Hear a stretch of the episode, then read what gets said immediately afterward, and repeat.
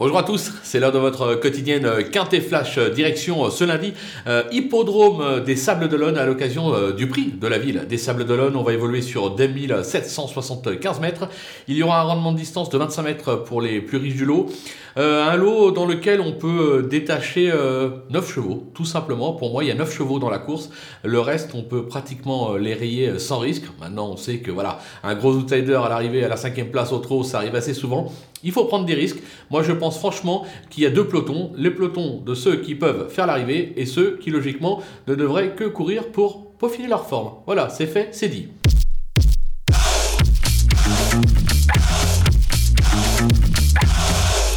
Allez, on attaque avec nos bases. Avec le numéro 5, euh, Bordeaux-S. Il a rarement euh, déçu depuis qu'il a rejoint les box de Jean-Michel Bazir.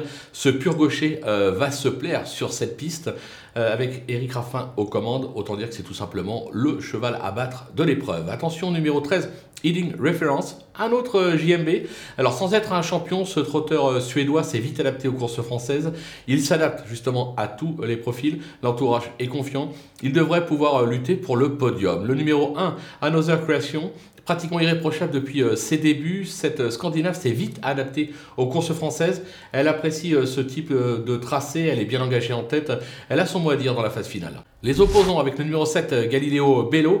On va oublier son récent faux pas à Vincennes. Il avait un SEM, il a été soigné. Il semble n'avoir jamais été aussi performant que ces derniers temps. Il s'est déjà illustré sur cette piste. Il est idéalement engagé en tête logiquement, il doit pouvoir compléter la bonne combinaison. Le numéro 4, euh, qui se nomme Aswerk Knight, euh, qui est irréprochable ces derniers mois et qui excelle sur les tracés de province, il est bien placé en tête sur sa lancée. Lui aussi a le droit de venir jouer plus les places que euh, la victoire, à mon sens. Le numéro 11, El Greco Bello.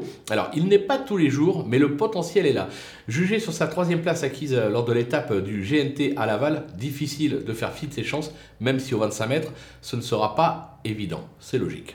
Le coup de poker, ce sera le numéro 8 euh, de la Chenevière, euh, qui a connu un passage à vide, mais ses dernières tentatives attestent un net regain de forme. Alors, l'engagement n'est pas l'idéal, elle doit rendre 25 mètres, ce qui, à mon sens, lui barre euh, la route du succès. Maintenant, comme elle suit tous les trains et qu'elle possède un peu de potentiel, je pense qu'elle est capable de venir accrocher une belle place à Bellecote. Les outsiders avec le numéro 16, Diane Winner, qui n'a plus à faire ses preuves dans cette catégorie. Il est idéalement engagé au plafond des gains, mais il doit quand même rendre 25 mètres. Il apprécie les tracés de province.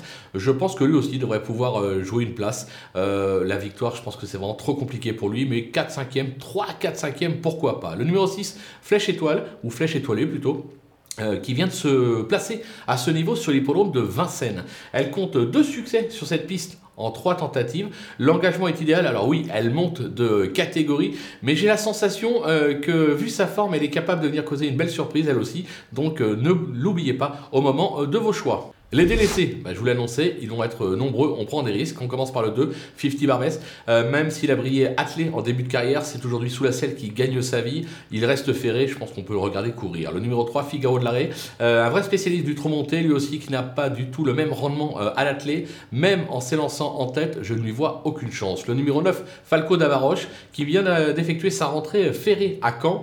Il reste encore chaussé pour l'occasion, même s'il a gagné sur cette piste l'été dernier au 25 mètres, ça se complique, son entourage n'y croit pas, on va leur faire confiance, on le barre également. Le numéro 10, Diadème Blue, vieillissant, il vient d'aligner pas moins de 10 échecs, dont 3 euh, cette année. Certes, il a déjà bien fait euh, sur cette piste, euh, mais il n'y est plus trop actuellement. on ne peut pas tous les retenir, puis là j'ai décidé de prendre des risques, donc je l'écarte. Le numéro 12, Fulton, une véritable rente pour les parieurs, mais sous la selle. À l'attelé, il n'a pas la même valeur, au 25 mètres, ça se complique, on raye. Le 14, Dorgali, Spécialiste du monté euh, lui aussi, euh, qui n'a pas convaincu euh, ces derniers temps. L'engagement n'est pas bon au 25 mètres. Je pense qu'on peut également le regarder courir. Et enfin, le numéro 15, compte des Tités, qui était franchement décevant ces derniers temps. Il a échoué lors de son unique tentative sur cette piste. Il est mal engagé au 25 mètres. Autant dire que c'est pas réjouissant à vos coups. Raison pour laquelle, là aussi, je l'écarte. Donc, on en a écarté pas moins de, je compte, 2, 4, 6, 7 dans cette épreuve. Euh, les risques là, ils sont pris. Hein. Mais bon, ça ne devrait pas nous empêcher de passer à la caisse. Voilà, on va se quitter maintenant avec euh, ma sélection, bien évidemment, et euh, mes conseils de jeu. À vous de jouer